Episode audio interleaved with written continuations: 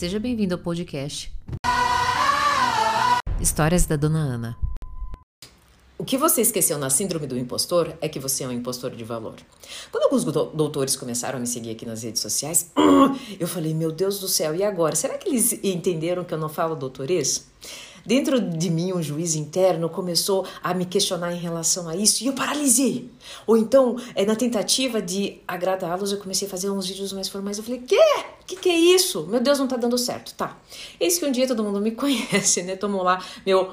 Hum, cafezão, vou treinar. E depois de um treino toda cagada, suada, eu fiz um, um, uma série de, de stories sobre a a constância, a importância de não esperar motivação e tal, nananana, extremamente didático. Depois as pessoas, nossa, era isso que eu precisava escutar, nossa, é bem isso, nananana.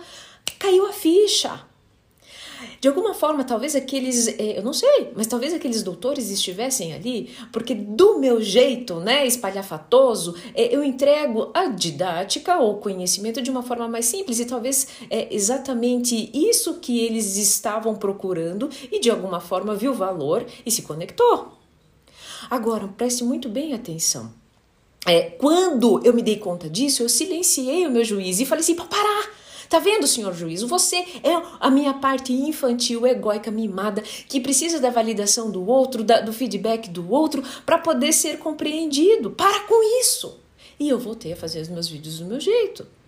As pessoas se conectam por você pelo valor que você entrega. E você fica extremamente tenso e preocupado com as certificações. Só que não que as certificações não sejam importantes, mas isso está paralisando você em todas as áreas da sua vida. A que mais, de alguma forma, né, é, acaba. É, a síndrome do postor é muito relacionada ao trabalho, mas olha os seus relacionamentos, né?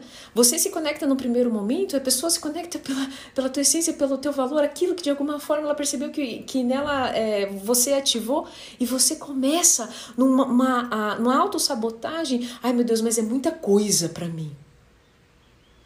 Você é algo, se você for um impostor de valor, eu espero de coração que essa impostora aqui de valor tenha conectado isso, você reacendido essa chama e que você possa ir para o seu dia. Ok, se eu sou um impostor, que eu sou um impostor de valor, silenciando esse juiz que tem aí dentro de você. Você não tem noção do quanto você vai pá, voltar novamente à ativa e mais incrível, sem a máscara de ser algo que o outro precisa validar. Se isso fez sentido, coloca aqui um hashtag eu acolho.